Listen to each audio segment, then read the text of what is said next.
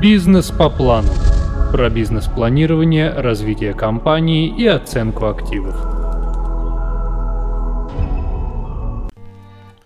Друзья, сегодня поговорим на тему того, что жалоба на организатора торгов не всегда приводит к результату.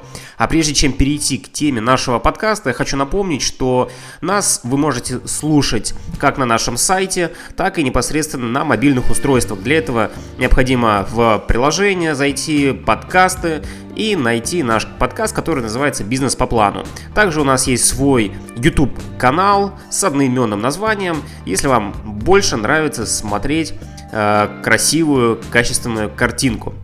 Знаете, по поводу торгов, мы в свое время тоже участвовали в достаточно большом количестве аукционов, тендеров государственных, и в некоторых случаях э, ставятся такие прям заградительные требования, когда, ну, мы, понятно, занимались оценкой, э, искали, соответственно, эти тендеры, когда необходимо, чтобы было в штате компании, допустим, 30 оценщиков, которые там, выполняют определенное количество отчетов, или там другой тендер, где для того, чтобы его выполнить, необходимо показать опыт аналогичной работы, ну, примерно в таком же объеме. То есть, если, допустим, э, тендер на там, 5 миллионов рублей, то, соответственно, у нас должен быть опыт не менее двух, а то и трех сопоставимых контрактов.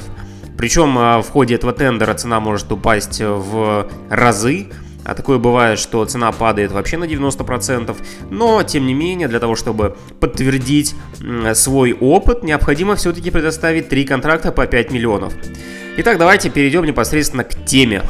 Федеральное законодательство, регулирующее порядок проведения открытых аукционов, проводимых в целях продажи имущества, находящегося под арестом и залогом, устанавливает определенные требования к потенциальным участникам, материалам, формируемым в составе заявки и тому подобное – Иногда бывает так, что некоторые участники незаконно отсеиваются до процедуры торгов и оказываются, так сказать, у разбитого корыта. Отстоять свое право на участие в торгах возможно путем подачи соответствующей жалобы в антимонопольную службу непосредственно региона. Но, как показывает практика, делать это нужно не теряя ни минуты. Показательным является одно из таких дел, которое было рассмотрено в сентябре 2018 года у ФАС.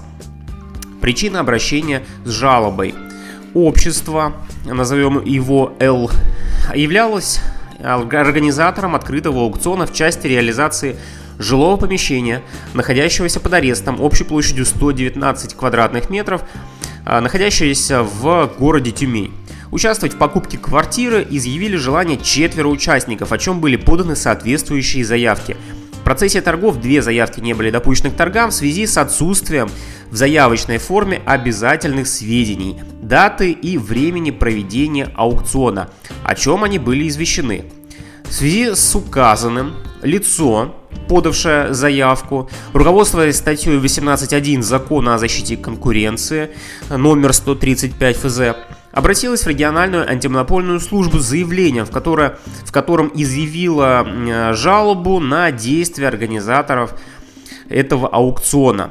В заявлении было указано а, два нарушения со стороны общества.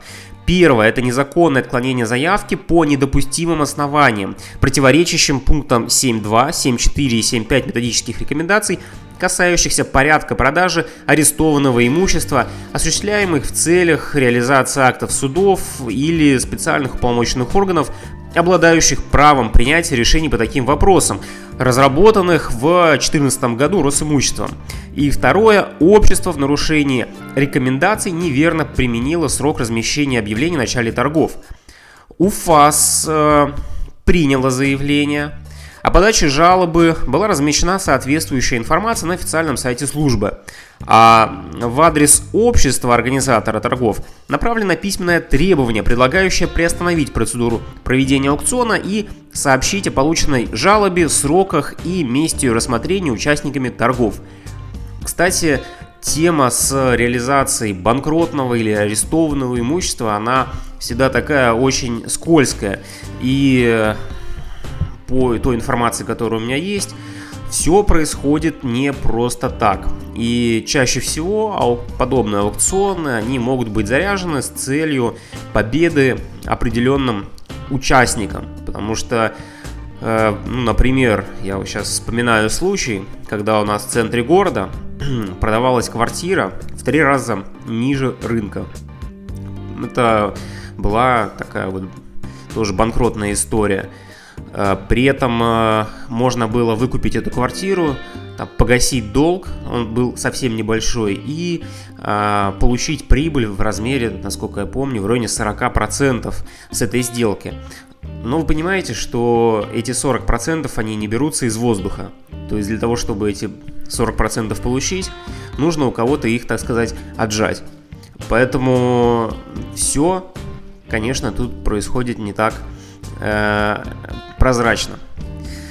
Особенности торгов при реализации арестованного имущества.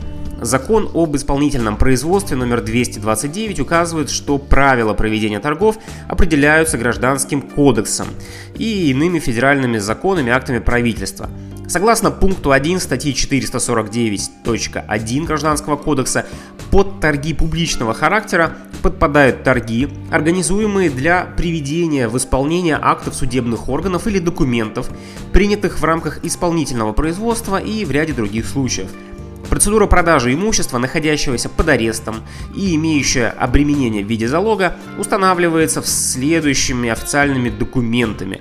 Законом об исполнительном производстве номер 229, законом об ипотеке номер 102 и рекомендациями. В законе номер 229 указано, что продажа недвижимости, в том числе заложенной, на которую претендует взыскатель в связи с необходимостью погашения долга, происходит посредством проведения аукционов – из содержания статьи 87-89 данного закона следует, что правомочия по продаже таких объектов передаются специализированным организациям.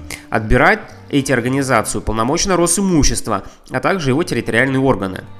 Э, межрегиональное ТУ Росимущество, действующее в том числе на территории Тюменской области, заключило в январе 2018 года госконтракт с обществом организаторам торгов на оказание услуг по продаже арестованного имущества.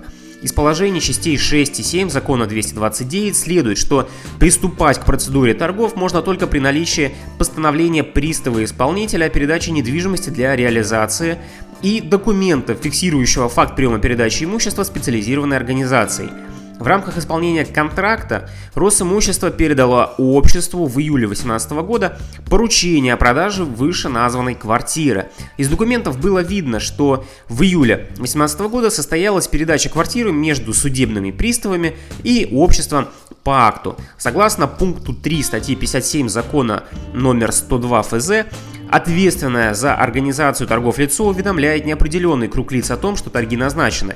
Информацию необходимо успеть разместить не позднее 10 дней до официальных торгов, но не ранее месяца до их начала. Для размещения информации подходят только официальные СМИ по месту расположения недвижимости. Кроме того, сведения о проводимом аукционе публикуются в сети интернет. Исполняя указанные требования, в июле 2018 года общество направило на публикацию сведения о спорном аукционе в печатное издание «Тюменские известия». Согласно опубликованным данным, торги были назначены на август на определенное время. Была указана начальная цена и размер задатка, а также время и место приема заявок. Всего было подано 4 заявки, которые были также рассмотрены в августе 2018 года, о чем был составлен протокол – по итогам заседания две заявки к участию в торгах, торгах не допустили, так как в заполненной форме отсутствовали обязательные сведения. Из оставшихся заявок был отобран победитель, предложивший наибольшую стоимость покупки.